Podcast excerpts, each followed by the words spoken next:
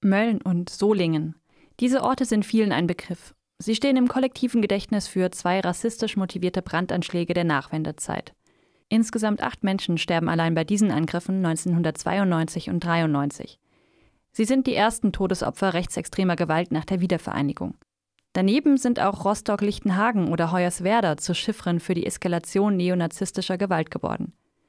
Der bayerische Ort Schwandorf fehlt allerdings meist in dieser Diskussion um rechtsextreme Gewalt. Dabei verbindet ihn vieles mit Mölln und Solingen.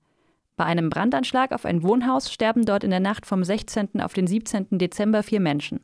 Osman und Fatma Can, ihr Sohn Mehmet und Jürgen Hübener. Neben den Todesopfern verletzen sich zwölf weitere BewohnerInnen des Hauses, als sie sich vor dem Feuer durch einen Sprung aus dem Fenster retten wollen.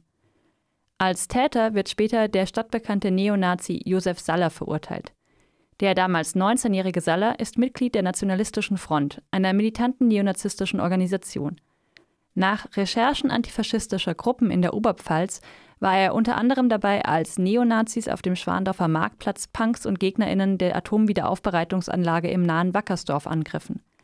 Für die Nationalistische Front hat Josef Saller außerdem mehrfach Flugblätter verteilt.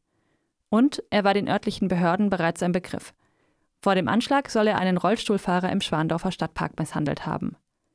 Die Ähnlichkeiten zu den anderen Anschlägen in Mölln und Solingen sind frappierend. Der Unterschied?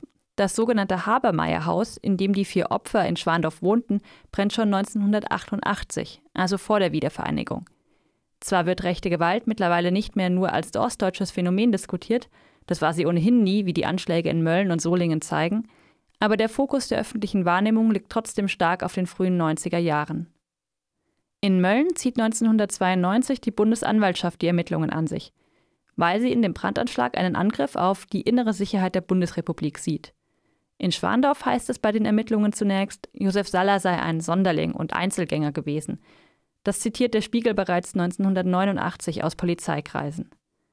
Es gebe, so der Spiegel weiter, keine neonazistische Gruppierung, die bei der Tat mitwisserisch oder anstifterisch tätig gewesen sei.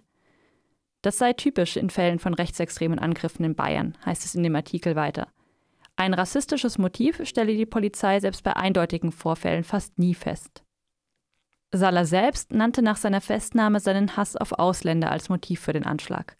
Verurteilt wurde er wegen besonders schwerer Brandstiftung zu zwölfeinhalb Jahren.